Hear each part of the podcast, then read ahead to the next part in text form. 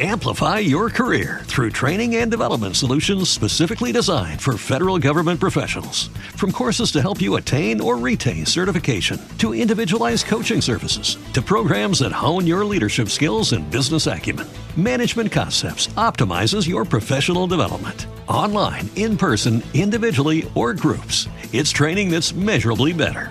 Learn more at managementconcepts.com. That's managementconcepts.com.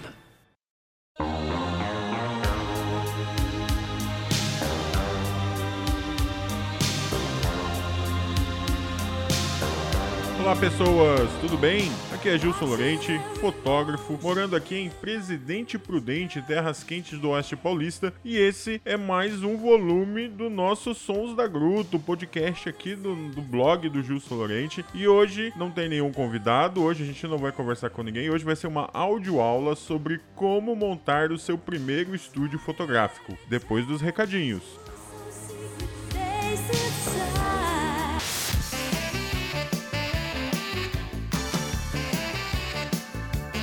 Muito bem, gente, estamos aqui com mais um número. Olha só que legal. É, eu sei que eu prometi que o podcast ia ser semanal. Eu tô meio atrasado aí com as nossas publicações, porque, nossa, estourou aqui um monte de coisa para fazer, um monte de coisa pra gente terminar mas eu prometo que eu vou me esforçar mais. A gente vai ter aqui a nossa continuidade, vai ter aqui a nossa periodicidade do nosso podcast. Eu prometo para vocês. Qual que é o recadinho que eu tenho que dar para vocês hoje? Olha que legal. A gente vai ter um curso de fotografia agora em abril. Olha só, atualmente agora em março, todo sábado eu tô lá em Ibirarema ministrando um curso de ensaio fotográfico em parceria com, a, com o projeto das oficinas culturais do estado de São Paulo. Mas aqui em Prudente a gente vai ter um curso agora em abril, nos dias 15, 22 e 29 de abril. Olha só, são domingos. Não tem desculpa para você não fazer esse curso. Um curso de domingo para vocês aí que tem que trabalham durante a semana, que não tem disponibilidade no sábado. Então é um curso de domingo à tarde. Olha só, das 15 às 18 horas. Vão ser três dias. E qual que é o objetivo desse curso? O objetivo desse curso é ele ser 100% prático. Não vai ter sala de aula, não vai ter projeção, não vai ter data show, nada disso. A gente já vai começar na prática. E a gente vai partir do básico, ou seja, câmera, ISO, diafragma, obturador, distância focal, tipos diferentes de lente e a gente vai até a fotografia intermediária com processos de fotometria, básico e avançado, e fotografia com flash. Um dos dias, o último dia, no dia 29 de abril, vai ser dedicado à fotografia com flash em ambiente externo. Vamos aprender o famoso strobish, isso mesmo, vamos fotografar com flash fora da câmera. Para você que não sabe como fazer isso, para você que não sabe qual a mágica de você fazer um ensaio externo com flash TTL fora da câmera, essa vai, esse vai ser o dia. Eu vou dar todas as dicas, vou contar para vocês todos os segredinhos. Quem quiser se Ah, olha só, inscrição. São apenas quatro vagas. Isso mesmo, só para quatro pessoas. Por quê? Porque com quatro pessoas, bom, é muito mais fácil de você estar tá lá, de você conseguir conversar com o professor, de você tirar suas dúvidas. Ou seja, vou estar tá lá disponível para as quatro pessoas. E como é um curso totalmente prático, a gente vai ter a possibilidade de que vocês conversem, que vocês interajam, que vocês tenham o máximo de atenção possível da minha parte.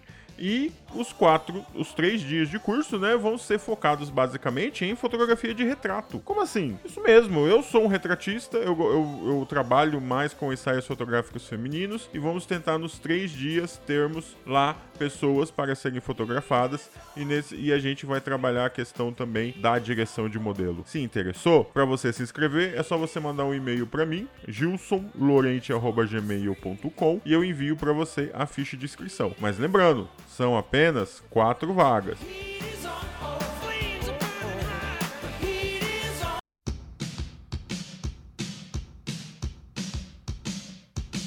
Então, gente, voltamos aqui com um assunto muito interessante. É, isso foi mandado para mim por um ouvinte, foi mandado aí por um seguidor, ouvinte, né, da, da, minha conta lá no Twitter. Quer me seguir no Twitter? É Lorente Gilson, arroba Lorente Gilson, né? Eu sei, tá invertido porque eu, eu tinha uma conta anterior, a Gilson Lorente, que eu, eu perdi a senha dela, nunca mais consegui recuperar essa conta, e eu criei outra que chama Lorente Gilson. Então, se você quer, vou deixar o link aqui embaixo no post, no texto do blog para você. Se você acompanha o podcast pelo feed, saiba que a gente tem um blog, que é o blog.lorentefotografia.com, que é onde eu publico aqui todo, é onde eu publico o podcast e onde todos esses links que eu falo durante a gravação, eles são postados lá nesse blog. Então você pode ir lá, dar uma olhadinha e ver, né? E ver todos esses links que eu vou postar para vocês. Então ele mandou para mim, esse, esse seguidor do Twitter mandou para mim que eu nunca falei nada sobre como montar o primeiro estúdio fotográfico. Se você procurar lá nos textos antigos do meiobit.com, né, barra fotografia, vocês vão ver que tem alguma coisinha lá, tem alguns textos esparsos falando de alguns pontos, né, de alguns de algumas questões mais pontuais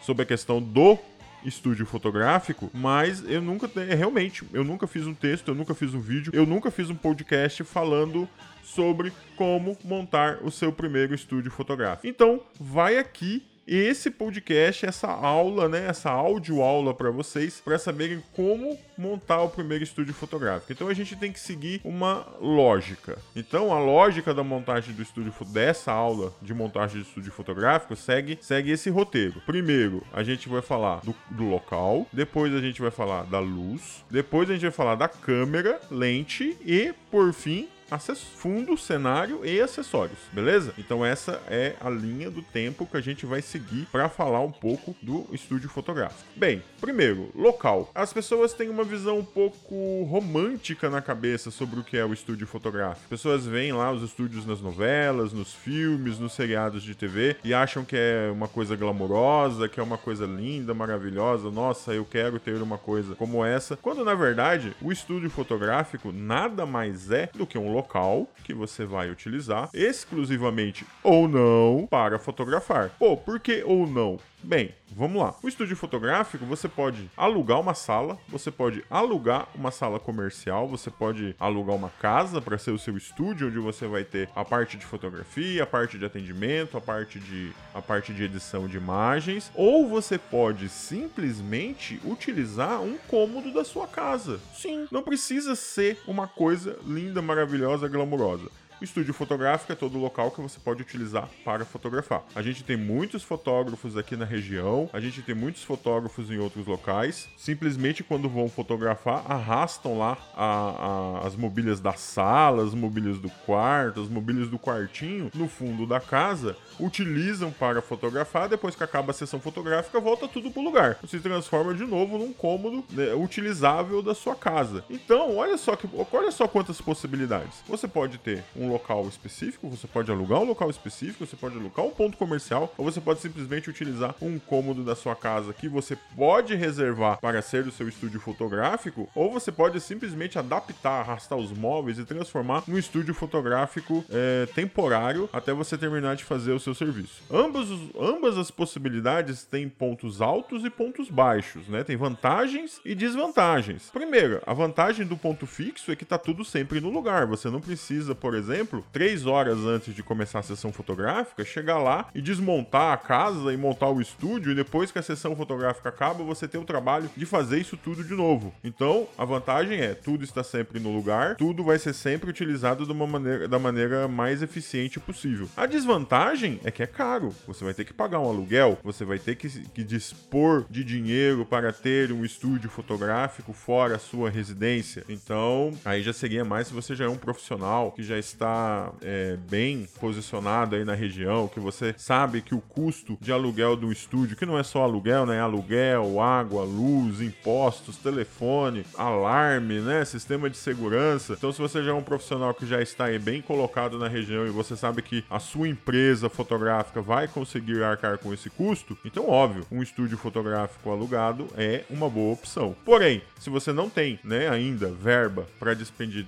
para gastar em tudo isso, você pode usar o cômodo da sua casa de maneira eficiente, de maneira de maneira bem legal, tá? Aí entra uma outra questão, que é que eu podia ter falado antes de começar a de falar do local. Você, fotógrafo, que está pensando em montar o seu estúdio fotográfico, você realmente precisa de um estúdio fotográfico? Eu tenho visto aí pessoal falando aí dos anos de crise, né? Dos últimos dois, três anos, eu vi muito fotógrafo fechando estúdio fotográfico aqui na região. Eu vi muito fotógrafo é, se desprendendo do sonho de ter um local para fotografar fixo por conta de custo, porque a empresa não estava mais conseguindo arcar com as despesas, né? Todas essas despesas que eu falei para vocês, que é o aluguel, que é água, luz, né? Telefone, sistema de segurança. As pessoas fecharam seus estúdios, é, voltaram a ter o home office, ou seja, estou atendendo meus clientes em casa e a maior parte dos meus ensaios fotográficos são feitos em locações externas, que é o que o pessoal aí de fotógrafo de São Paulo chama de estúdio de rua. O que é o estúdio de rua? É você utilizar praças, é você utilizar natureza, é você utilizar locais interessantes da sua cidade para poder fazer os seus ensaios fotográficos, ou seja, você foge do ambiente interno e passa a utilizar o ambiente externo, que até hoje, que na maior parte dos casos aqui é gratuito ainda, né? A gente não precisa pagar para utilizar uma praça para fotografar. Pelo menos aqui, não aqui no interior do estado de São Paulo. Então, você tem que botar a mão na consciência. Eu realmente preciso de um estúdio fotográfico? Talvez você precise para dar o diferencial. Olha só, em época que todo mundo tá fazendo ensaio externo, porque manter um estúdio é mais caro, porque você não pode ser o diferente e fazer o ensaio em estúdio. Olha, isso funciona muito bem para Ana Lúcia, minha esposa, para quem não conhece. Ela tem um estúdio fotográfico focado em crianças e focado em gestantes. Ou o estúdio fotográfico de Ana Lúcia fica lá na cidade de Presidente Venceslau. Eu mora... Nós morávamos em Presidente Venceslau, nos mudamos aqui para Prudente agora, só que o estúdio continua lá, porque temos muitos contratos que precisam ser finalizados. Qual que é o diferencial de Ana Lúcia? O diferencial dela é justamente utilizar o estúdio fotográfico para sessões de acompanhamento de crianças, bebês, gestantes e newborn. Ela é o único estúdio fotográfico que faz isso na cidade, ou seja, é o diferencial. Se você quer uma se você quer ter as suas fotos feitas em estúdio, com toda a produção, uma luz controlada, né, uma coisa mais bacana, você tem que procurar Ana Lúcia na cidade, porque ninguém mais oferece isso. Olha só, mas o estúdio, óbvio, tem um custo, e você tem que colocar esse custo na sua previsão de, de entrada de dinheiro e de gastos também. Então, voltando ao local. Então, o estúdio é só um local que você utiliza para fotografar. Seja ele um local que você alugou, específico para isso, ou seja ele um cômodo da sua casa que você arrasta tudo quando precisa de sessão fotográfica e depois volta, né, tudo no lugar quando você fecha a sessão fotográfica. O primeiro estúdio fotográfico que eu tive na minha vida, 10 anos atrás, foi a garagem da casa do meu pai. Olha que loucura. Meu pai tava lá, tinha uma garagem grande e eu precisava de um local para fotografar, porque eu tava começando na fotografia de nu artístico, tava começando aí na fotografia sensual, e é o tipo de fotografia que a gente não pode usar locação externa, a não ser que seja um local afastado e muito discreto, porque afinal de contas, a modelo vai ficar com pouca roupa, vai tirar toda a roupa, então não é uma coisa legal de você fazer em qualquer lugar externo. E eu precisava do estúdio. E o meu primeiro estúdio foi a garagem da casa do meu pai. Olha, Amplify your career through training and development solutions specifically designed for federal government professionals. From courses to help you attain or retain certification, to individualized coaching services, to programs that hone your leadership skills and business acumen, Management Concepts optimizes your professional development. Online, in person, individually, or groups, it's training that's measurably better. Learn more at managementconcepts.com. That's managementconcepts.com.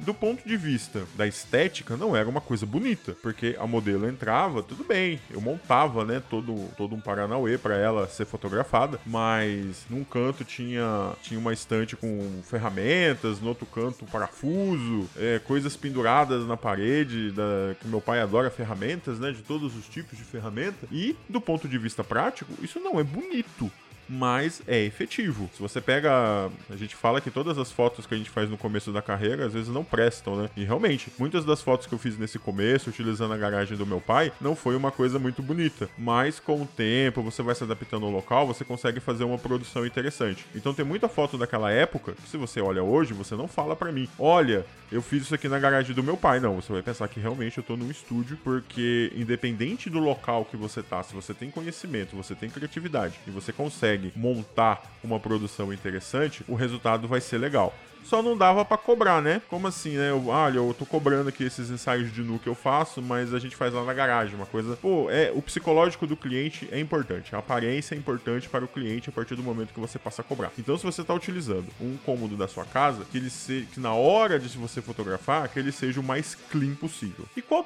e qual as características que esse cômodo, que esse local que vai ser estúdio fotográfico precisa ter? Bem, primeiro dele, ele tem que ter um tamanho suficiente, ele tem que ter um tamanho suficiente suficiente para que você consiga fotografar as coisas que você quer. Por exemplo, vou fotografar mulheres adultas, vou fotografar gestante. É um exemplo que está muito em voga hoje, né? Vou fotografar gestantes.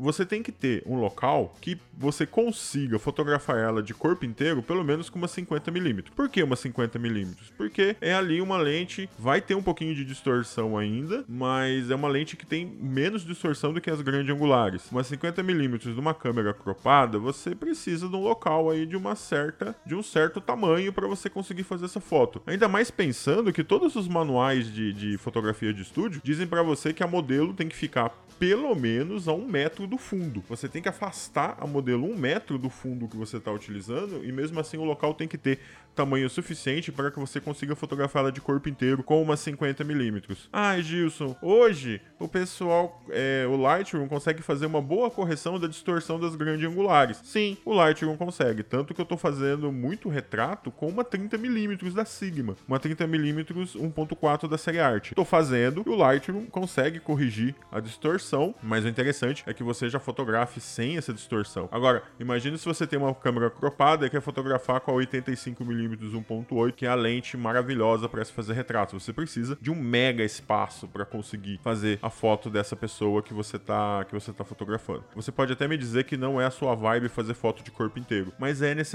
ter um, algumas fotos de corpo inteiro, porque a modelo se interessa por isso. Ela quer mostrar o sapato, ela quer mostrar o corpo inteiro dela. Então é interessante que você consiga fotografar de corpo inteiro, pelo menos com uma 50mm. Se você vai fotografar só bebê, né, até um ano de idade, geralmente eles ficam sentados no chão, eles ficam deitados no chão, você vai precisar de um estúdio bem menor, porque você vai estar sentado ali com ele, uma 50mm vai ser suficiente ali num espaço um pouco menor para você fotografar. Então a questão do tamanho do estúdio é importante importante por conta de você não precisar utilizar grande angulares para fazer uma foto de corpo inteiro e depois ficar lá corrigindo distorção de lente no Lightroom. Ai, mas você nunca fotografou uma pessoa de corpo inteiro com uma, com uma grande angular? Sim. O, o primeiro estúdio que eu tive lá em Venceslau junto com a minha esposa, o, o, a parte da fotografia era muito pequena. Era o tamanho de um quarto normal aí, devia ter 3 por 3 metros. E para fazer uma foto de corpo inteiro naquele ambiente, respeitando ali um pouco de recuo, com com o fundo, eu precisava utilizar uma 18mm, sabe? A lente do kit, né? Eu uso câmera cropada até hoje, para quem me, quem me conhece sabe disso. É, e eu precisava utilizar uma a lente 18-105 da, da Nikkor, né? A lente do kit que vem na D7000, que vem na D7100, eu usava ela em 18mm para fazer corpo inteiro. E depois lá gastava um pouco de tempo para poder fazer a correção de distorção dessa foto no Lightroom. Dá para fazer?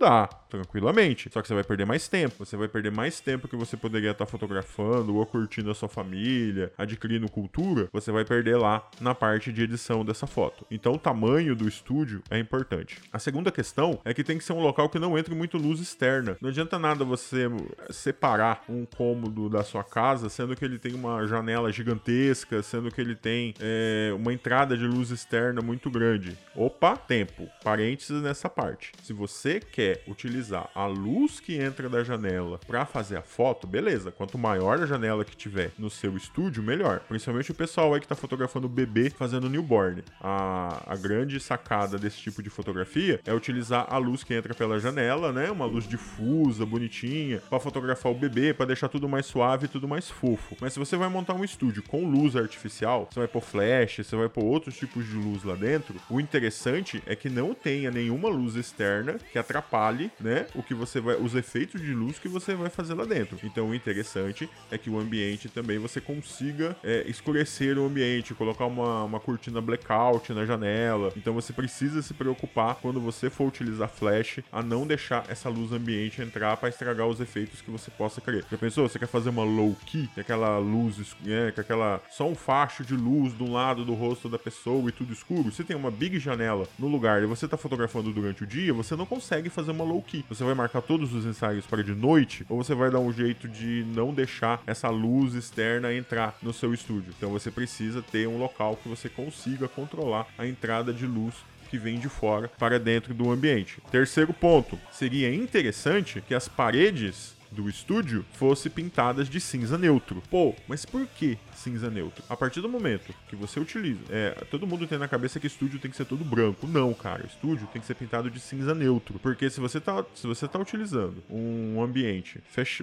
pequeno, né? Todos nós sabemos que a realidade do fotógrafo médio, do fotógrafo que tá começando agora, é que você não pode ter um big estúdio gigantesco, né? Então, é sempre uma casa, é sempre um salão comercial com tamanho um pouco mais reduzido. Se você tem a, a sala pequeno. Todas as paredes pintadas de branco o estúdio vai virar um gigantesco rebatedor. Então não adianta nada você comprar um octobox bonitinho, com uma luz direcionada, porque essa luz vai bater na parede e voltar, e todo aquele efeito que você vai conseguir com esse acessório, que não é barato, né? Todo octobox de boa qualidade custa muito caro, vai se perder, porque o seu estúdio é uma gigantesca caixa de luz, que vai refletir luz para todo lado. Então o certo é que você pinte o seu estúdio de cinza médio. Você consiga achar uma tonalidade de tinta cinza que chegue perto ao cinza médio, onde ela vai mais absorver absorver, ela vai absorver uma parte da luz, vai refletir uma parte da luz, não tem jeito, mas você consegue que não seja uma caixa branca que joga luz para todo lado e você perca todo o efeito que você vai ter com, as, com os acessórios que você comprou. Legal? Olha só. Então, o estúdio é um local. O local do estúdio é um local onde você pode fotografar, seja ele fixo ou adaptável. Tem que ser um lugar com um tamanho mínimo para que você consiga fotografar uma pessoa de corpo inteiro, de preferência com lentes que não causem distorção nesse corpo. É, tem que ser um local que você consegue controlar a entrada de luz externa. Olha que bacana, né? Uma cortina, dependendo, se tem uma cortina normal, uma cortina, uma janela normal, uma cortina blackout dá jeito nessa bagaça e você deixa o quarto totalmente escuro. E ele não pode ser muito branco, ele não pode ser muito claro, seria.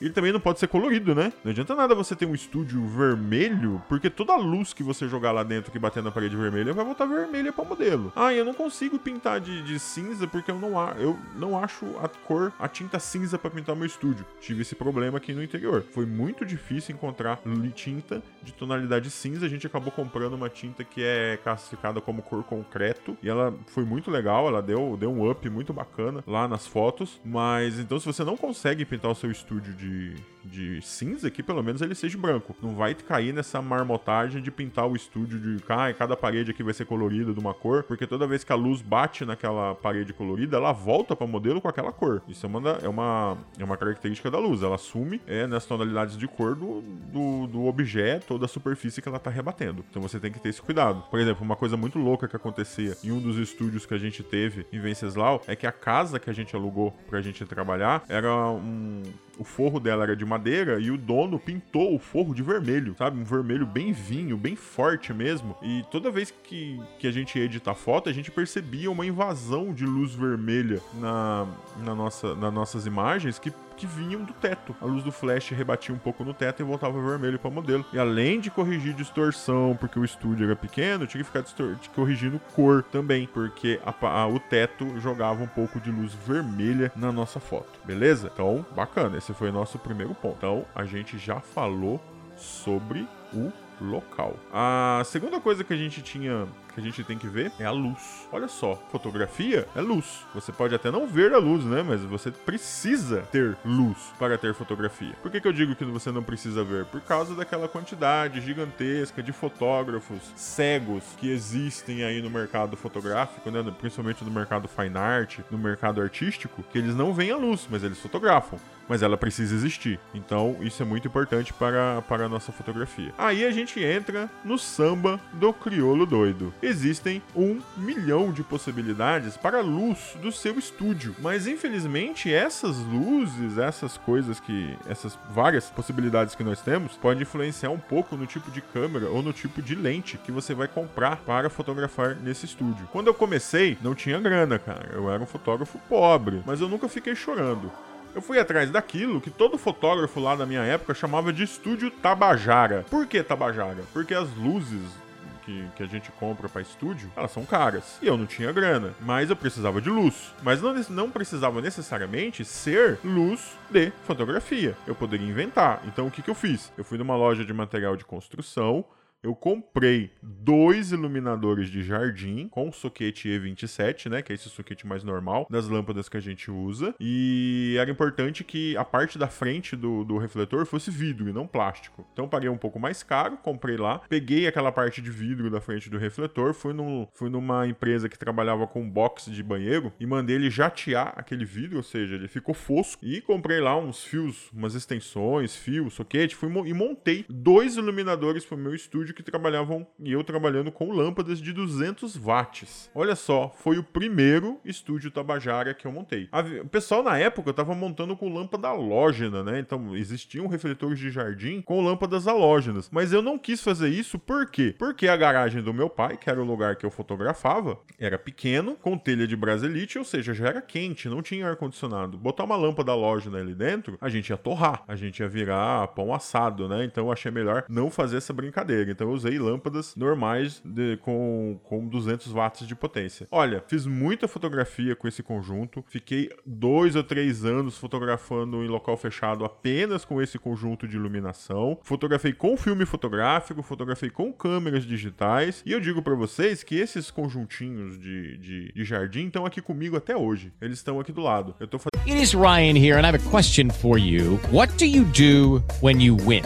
Like, are you a fist pumper? a woohooer, a hand clapper, a high fiver. I kind of like the high five, but if you want to hone in on those winning moves, check out Chumba Casino. At ChumbaCasino.com, choose from hundreds of social casino style games for your chance to redeem serious cash prizes. There are new game releases weekly, plus free daily bonuses. So don't wait. Start having the most fun ever at ChumbaCasino.com. No purchase necessary. VGW. Void were prohibited by law. See terms and conditions. 18 plus. With the Lucky Land slots, you can get lucky just about anywhere. This is your captain speaking. Uh, we've got clear runway and the weather's fine, but we're just going to circle up here a while and uh, get lucky. No, no, nothing like that. It's just these cash prizes add up quick. So I suggest you sit back, keep your tray table upright, and start getting lucky. Play for free at LuckyLandSlots.com. Are you feeling lucky? No purchase necessary. Void where prohibited by law. 18 plus terms and conditions apply. See website for details.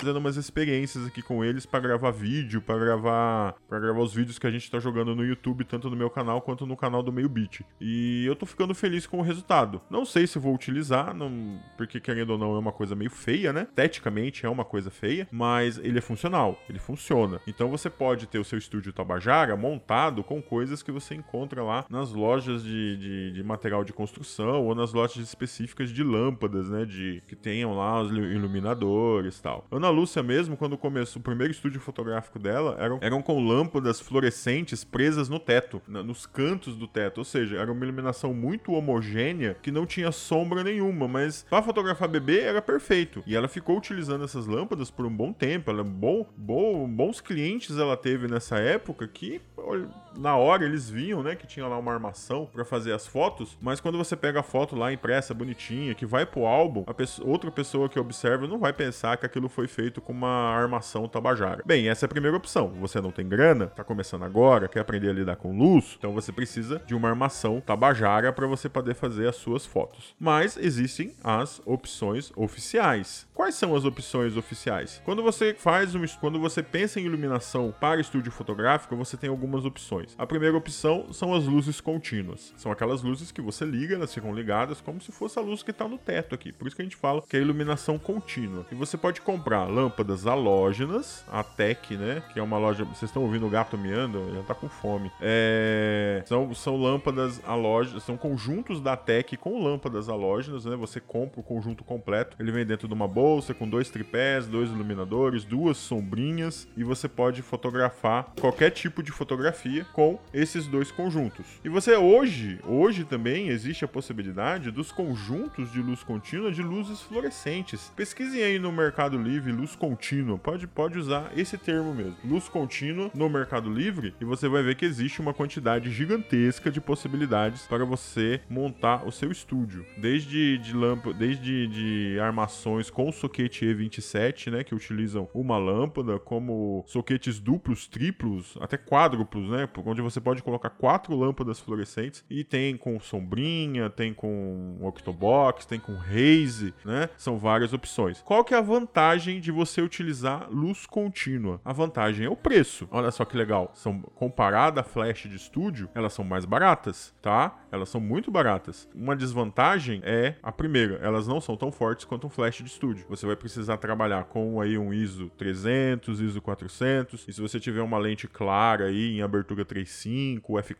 F35, F4, você você vai ter uma bo um bom rendimento, mas olha só, você está trabalhando com você não traba não tá trabalhando com a melhor configuração que a sua câmera pode te proporcionar em uma fotografia de estúdio. Você vai precisar de uma lente um pouco mais cara, né? Você vai precisar de uma lente um pouco mais bacana, você vai precisar de uma lente um pouco menor, porque a quantidade de luz que você está utilizando para fazer a sua fotografia é um pouco menor também. E no caso, se você está trabalhando com lâmpadas halógenas, elas são mais fortes do que as lentes fluorescentes, mas elas consomem muita energia e elas produzem um calor de lascar dentro do local que você está fotografando. Se você não tiver um ar condicionado bacana no local que você está fotografando, cara, vai ser difícil você e sua modelo aguentarem o calor lá dentro. A modelo vai começar a suar, vai borrar a maquiagem.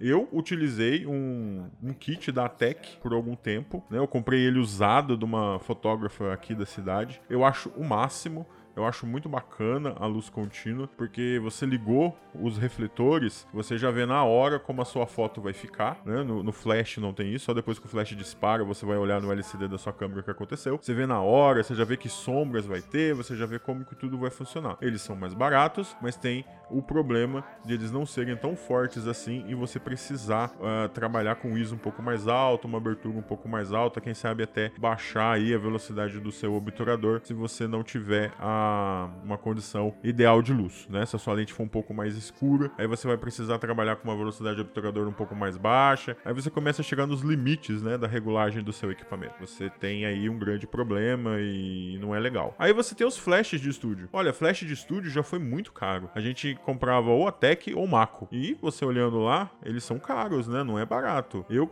eu comprei uma, as minhas duas primeiras cabeças de flash, que a gente chama de tocha, em. tem seis anos isso. Foi, foram duas. Foram dois Atec 200 Master, 200 watts Master, né? Dizia-se na época que era o mínimo para você fotografar pessoas de corpo inteiro, era um de 200 watts. Na época, eu paguei 1.200 reais cada um. Foi lá na, na, na Dia Filme, né? Que é uma loja do Paraná. Eles venderam para mim, dividi lá em 12 vezes e comprei os meus dois primeiros flashes.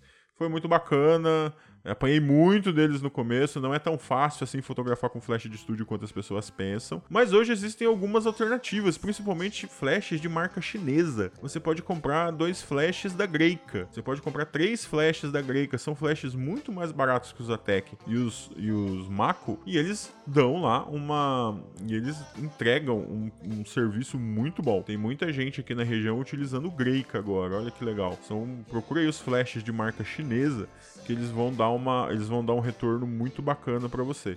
Qual que é a vantagem do flash de estúdio, né? A tocha de estúdio. Pô, você, pô, é tudo de bom. Você vai trabalhar com com ISO 100 ou ISO 200, né? Tem câmera que começa aí no ISO 200, principalmente as Nikons mais antigas. Você vai trabalhar com ISO 100, você vai trabalhar com diafragma muito fechado, porque o estouro de luz é muito forte. Ó, com os dois Mako aqui de 200, eu chego a utilizar diafragma 11, F11, F8, dependendo da situação e do efeito do, do efeito de luz que eu tô querendo dar. Você tá trabalhando com uma luz que é bonita, uma luz que tem uma temperatura de cor bacana, ou, ou seja, tudo de bom. Qual que é a desvantagem? Preço. Eles são muito caros olha só, não é barato. Então é uma é uma escolha que você faz. E a terceira opção que a gente tem para iluminação em estúdio são os flashes TTL, né? Os flashes dedicados, aquele flashzinho que você usa em cima da sua câmera. Cada vez mais eu vejo gente utilizando esses flashes fora da câmera, né, com acessórios de estúdio para fazer as sessões fotográficas de estúdio. Você elimina aquele monte de fio que fica jogado no chão, você elimina a necessidade de você ter uma tomada perto de você, porque você pode levar para casa da cliente, você pode fazer a sessão fotográfica na casa da cliente utilizando luz de flash, olha que bacana, e não precisa carregar é, uma tonelada de equipamentos. Ou seja, olha, eu gosto muito, eu gosto muito de utilizar os flashes de estúdio, a gente utiliza aí com rádio flash e TTL, e eu gosto muito de fazer esses ensaios com flash mesmo dentro do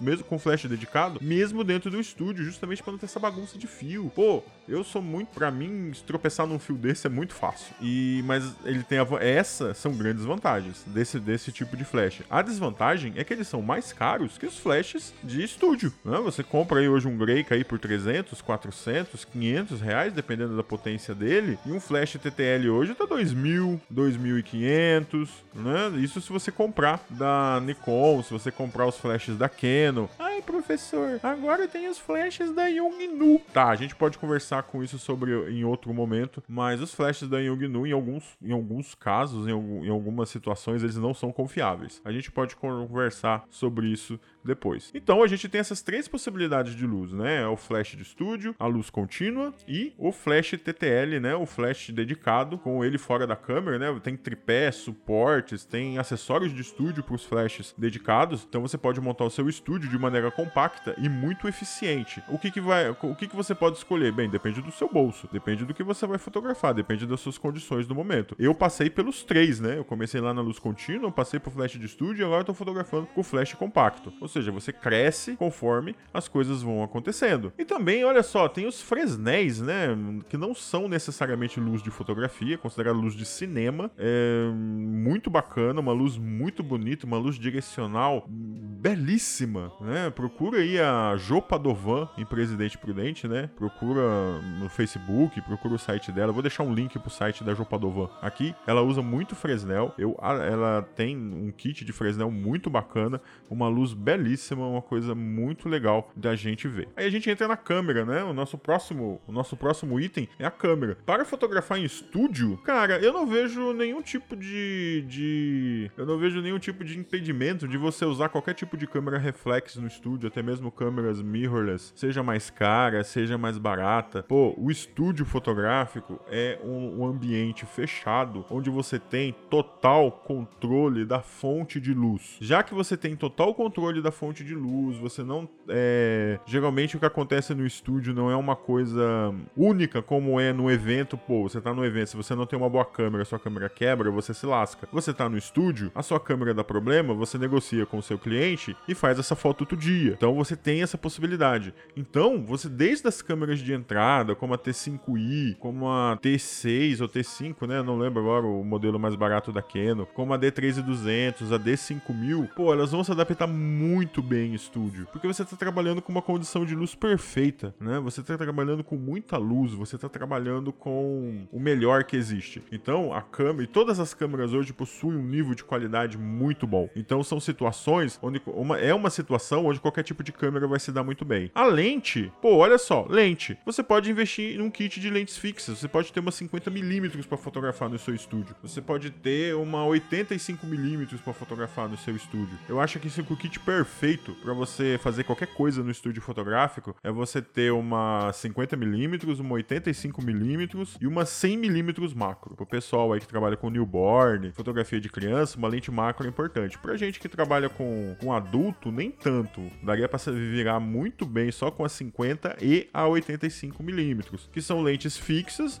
não são lentes absurdamente caras, né? 50mm 1.8, 85mm 1.8. Se você tiver um pouco mais de grana, você pode comprar uma 50mm 1.4. Ela aí vai o quê? Dobrar de preço em relação a triplicar, né, de preço em relação a uma 50mm 1.8, mas ela te dá uma qualidade ótica muito legal também. E essas lentes vão ser perfeitas para te entregar nitidez, para te entregar contraste, para te entregar o melhor tipo de foto que você pode ter no estúdio. Então, se a sua vibe é fotografar em estúdio estúdio, qualquer câmera, né, reflex, mirrorless atualmente, vai te suprir muito bem. Se você vai fazer evento também, né, você tem estúdio vai vender evento, óbvio, você tem que ter uma câmera que aguente a pancadaria, né, do, do evento, que aguente a pancadaria dos dias aí, que você vai sair fazer duas, três mil fotos. O que, que a gente faz em estúdio? Um ensaio hoje tem 300, 400 fotos, pelo menos é isso que eu faço, de 300 a 400 fotos para entregar 35 pro cliente. Pô, não é nada demais, qualquer câmera aguenta essa pancada, você não vai fazer milhão de fotos uma atrás da outra, é sempre uma coisa mais pensada, é sempre uma coisa mais direcionada. Então, qualquer câmera vai te ajudar, qualquer câmera vai ser muito bacana. Próximo ponto, fundos e cenários. Pô, qual vai ser o fundo do seu estúdio? Você vai ter um fundo infinito de alvenaria? Pô, aí a brincadeira começa a ficar um pouco mais cara. Você vai ter que contratar um pedreiro, você vai ter que fazer, né, aquele, aquele arco, né, no, no fundo infinito. A cada seis meses você vai ter que pintar aquilo lá de branco, porque as pessoas pisam lá, acabam sujando. Então, já é um investimento um pouco mais alto. Porém, é perfeito, fica lindo, maravilhoso, aquele fundo infinito perfeito que é o objetivo, né, que é o, vamos dizer aí, né, que é a, o desejo de todo fotógrafo. Porém, você pode ter outras opções. Ah, não tenho grana para fazer um fundo infinito de alvenaria, ou o que é pior, a pessoa que me alugou o local não vai gostar que eu faço isso, ou eu tô usando aqui um cômodo da minha casa, também não dá para fazer isso porque eu vou destruir a sala, não vai dar mais pra gente ficar. Então você pode ter algumas opções um pouco mais baratas para você montar o seu primeiro fundo fotográfico. A primeira opção, não ter fundo fotográfico. Você, se você tem um local fixo para fotografar, você pode criar um ambiente no canto da parede que é muito mais parecido com um ambiente doméstico, né? Aí você pode ir lá criar uma sala, criar um quarto, né? Botar as coisinhas no chão tal. Principalmente você é criança, né? Então você não usa fundo, você usa a parede do jeito que tá e você cria uma produção naquele local. Uma opção que muita gente usa são os fundos fotográficos de papel. Você compra um suporte que fica perto, perto da parede e você compra lá um rolo de papel. Isso vende em lojas de fotografia. A Dia Filme lá no Paraná tem isso. Vou deixar um link da Dia Filme para vocês aqui no post. Você puxa, né? Vai puxando o papel, faz lá a curvatura, faz o fundo infinito com o papel. Depois que a cliente fotografou, sujou, rasgou, você corta aquele pedaço que, que estragou, enrola de novo o fundo e no próximo pessoa você puxa ele de novo e você vai gastando aquele papel. Uma opção que eu gosto muito é usar lona, lona branca. Se você conseguir ir em São Paulo, é, procurar nas lojas que trabalham com home theater e ver as marcas de lona que o pessoal usa para projeção de filme é, doméstico.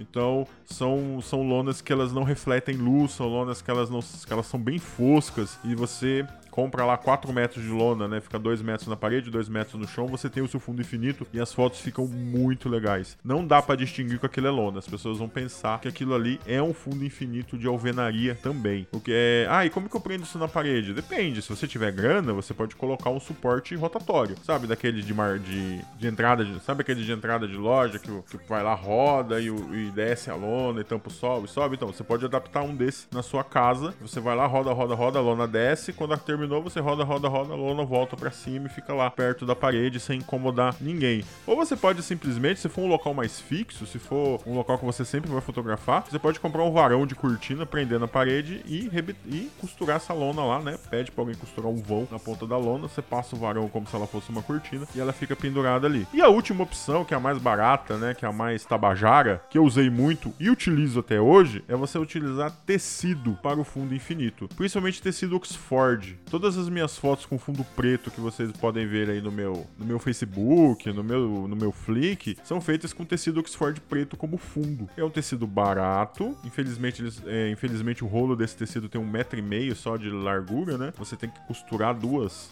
duas faixas de tecido para você ter uma largura legal no seu fundo infinito. Mas tem alguns vendedores aí do Mercado Livre que vendem um tecido Oxford sem costura de 3 por 3. Olha só, 3 metros de comprimento por 3 metros de largura. É suficiente para você fazer suas fotos aí no seu estúdio Tabajara. Pô, bacana. Então, o fundo é uma coisa tranquila de você fazer, de você de você construir. Ou você não usa fundo, ou você cria aí de papel, lona, alvenaria, né? Ou tecido. E algumas pessoas fazem de madeira, né? Fazem lá um suporte de madeira, com a madeira fazendo aquela aquela curva do, do, do, fundo infinito. Pô, fica bacana? Fica bacana, mas dá um puta de um trabalho e também não vai sair barato. E você tem que ficar ali pintando a cada seis meses também, porque esse negócio acaba sujando. Já fotografei com fundo infinito de madeira e ficou muito bom, ficou legal. Fiquei com vontade de um dia montar alguma coisa assim, mas sempre me dá preguiça. E por fim, a gente tem os acessórios. O que são os acessórios num estúdio fotográfico?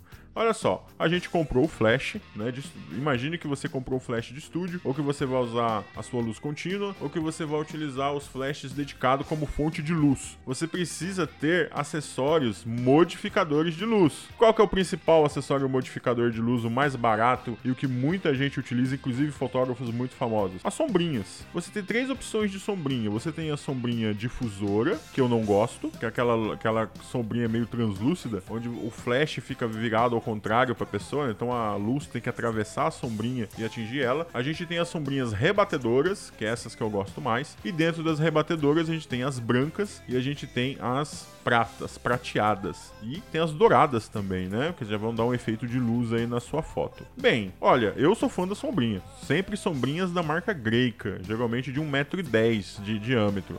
Quanto maior a sombrinha, mais é, suave vai ser a luz que você vai jogar na sua modelo. E para que, que servem esses acessórios modificadores? Justamente para suavizar a luz. Quanto maior o, o acessório, mais suave essa luz vai ficar. O que, que eu estou fazendo com a luz do flash com um acessório desse? Eu estou aumentando a área de emissão de luz para que ela fique um pouco mais suave. O sonho de muitos fotógrafos aí para retrato é utilizar o Octobox, que é um haze, um haze redondo com oito lados, né? O nome já diz. Um Octobox de um metro e meio aí vai produzir uma luz muito suave, uma luz, uma luz muito bonita. Só que ele vai custar aí mais de mil reais esse acessório. Você não tem, é, você não tem de mil reais para gastar agora, então fique com as sombrinhas. Procure sombrinhas de marca Greika. Por que Greika? Porque são as que eu uso e eu gosto muito. Já comprei sombrinhas mais baratas que as greicas e me dei mal, porque tem muita sombrinha chinesa por aí, onde ela não mantém o mesmo índice de reflexão de luz em toda a sua área. Então, a hora que você vê a foto, na cara da modelo tem mais luz do que no ombro dela, e fica uma coisa esquisita. Aí você vai ver, é a sombrinha que é ruim e tá passando e tá passando essa, essa diferença de luz na hora de fotografar. As sombrinhas greika, olha, tem um ano que eu não compro, deve estar aí na média aí de uns 60 a 70 reais uma sombrinha greika se você procurar aí no Mercado Livre ou nas boas lojas de, de materiais fotográficos. Ah, quanto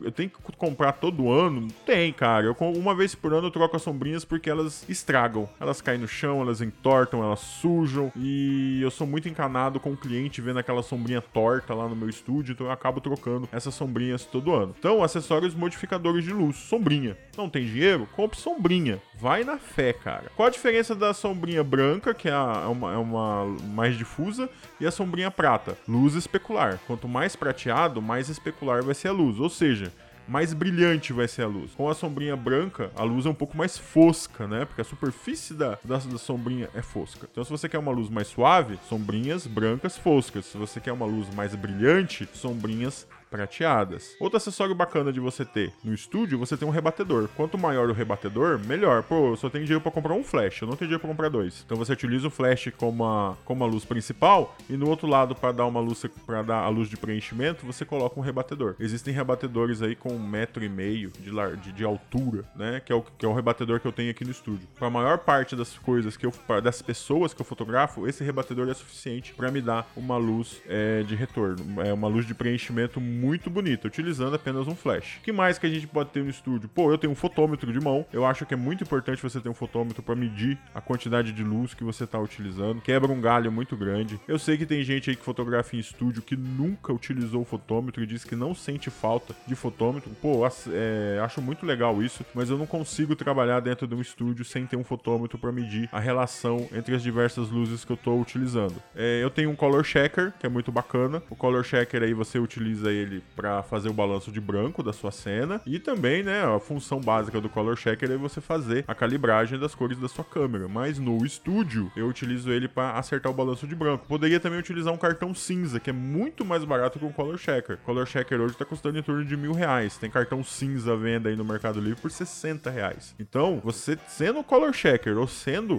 o, o cartão cinza, você precisa ter uma ferramenta para controlar o balanço de branco dentro do seu estúdio. Ainda mais se você estiver utilizando luz contínua. Se você está utilizando luz halógena, a temperatura é muito mais quente. Se você está utilizando uma luz fluorescente, a temperatura é muito mais baixa, é mais fria, né? Tonalidade mais fria. Então você precisa ter é, um acessório para você corrigir a sua, para você corrigir a sua, o seu balanço de branco. Eu tenho várias garrinhas no estúdio. O que são garras? Garras de marceneiro, tá? Elas servem para prender fundo, elas servem para prender o rebatedor, ou seja, é uma mão na roda. Você precisa pendurar alguma coisa, precisa prender alguma coisa, você utiliza essas garrinhas. Essas garrinhas você acha em loja de, de materiais para marceneiros. Se você for comprar numa loja de materiais fotográficos, também tem, mas custa 10 vezes mais do que você comprar numa loja de material para marcenaria. E o que mais que você tem que ter no seu estúdio? Pô, aí entra a questão da, do conforto térmico que você vai ter lá dentro. Eu, hoje, hoje as pessoas exigem que você tenha um ar-condicionado. Se você está trabalhando no local quente, como eu trabalho aqui, né, no Oeste Paulista, ficar sem ar condicionado é muito triste para você que tá fotografando e os clientes ficam muito, né? Os clientes não ficam muito felizes se você não tem um local climatizado. Pô, isso é importante. Isso vai pode, isso é uma é uma é uma das coisas que mais traz cliente lá pro Ana Lúcia, a questão do ambiente climatizado. No frio, ela consegue aquecer o ambiente e no calor ela consegue esfriar o ambiente. Então, é uma propaganda bacana você dizer que o seu estúdio é climatizado, embora isso só seja um ar condicionado que você colocou lá dentro. Demais, gente. É isso. É você fazer a propaganda, treinar, treinar, treinar, treinar e sair fotografando. Foda é, trabalhar em estúdio, fazer um estúdio fotográfico, fotografar em estúdio fotográfico demanda que você estude luz. Luz, propor é, quantidade, intensidade, qualidade, proporção de luz. Olha só, é uma coisa. Primeira vez que você estudar proporção de luz, você vai ficar maluco, porque é uma conta matemática louca. Então você tem que saber um pouquinho de matemática para saber brincar ali dentro do seu estúdio. Quanto menor o seu estúdio, mais você tem que conhecer o que você está fazendo fazendo para poder dar os efeitos que você quer. Beleza, gente? Eu acho que é isso. Bem básico, né? Basicão, basicão, basicão. Se você mora em na região de Presidente Prudente, para quem não conhece onde é Presidente Prudente, aqui no na pontinha do estado de São Paulo, né? Na região aqui no oeste paulista. Estamos aqui perto do Paraná, estamos aqui perto do Mato Grosso, na junção aqui do, dos rios, né? Gigantes, com todas essas hidrelétricas por aqui. Se você mora nessa região e você quer uma aula prática, é, é, presencial sobre estúdio fotográfico, aí tem contato com a gente, sem problema, a gente monta para você uma aulinha particular só sobre isso e vem aqui, brinca um pouco no estúdio, a gente faz umas fotos, traz uma modelo e você vai ver na prática como essas coisas funcionam. Beleza, gente? Olha só, dúvidas, sugestões, pô, façam sugestões dos próximos temas do podcast voltado para a fotografia. Joga aqui as suas dúvidas, é? Diga para mim o que você quer ouvir por aqui. Pode mandar pro meu e-mail gilsonlorente@gmail.com e a gente volta daqui uma semana. Ó, o podcast da semana que vem já tá gravado. Não é sobre fotografia, é sobre cosplay. Olha que legal, uma coisa que eu adoro fotografar, que é cosplay. Eu trouxe a Isa Garzo, né, de Presidente Prudente, uma menina que eu conheci fazendo cosplay, e ela vai contar pra gente tudo dessa faceta do universo nerd. Bem, gente, até semana que vem.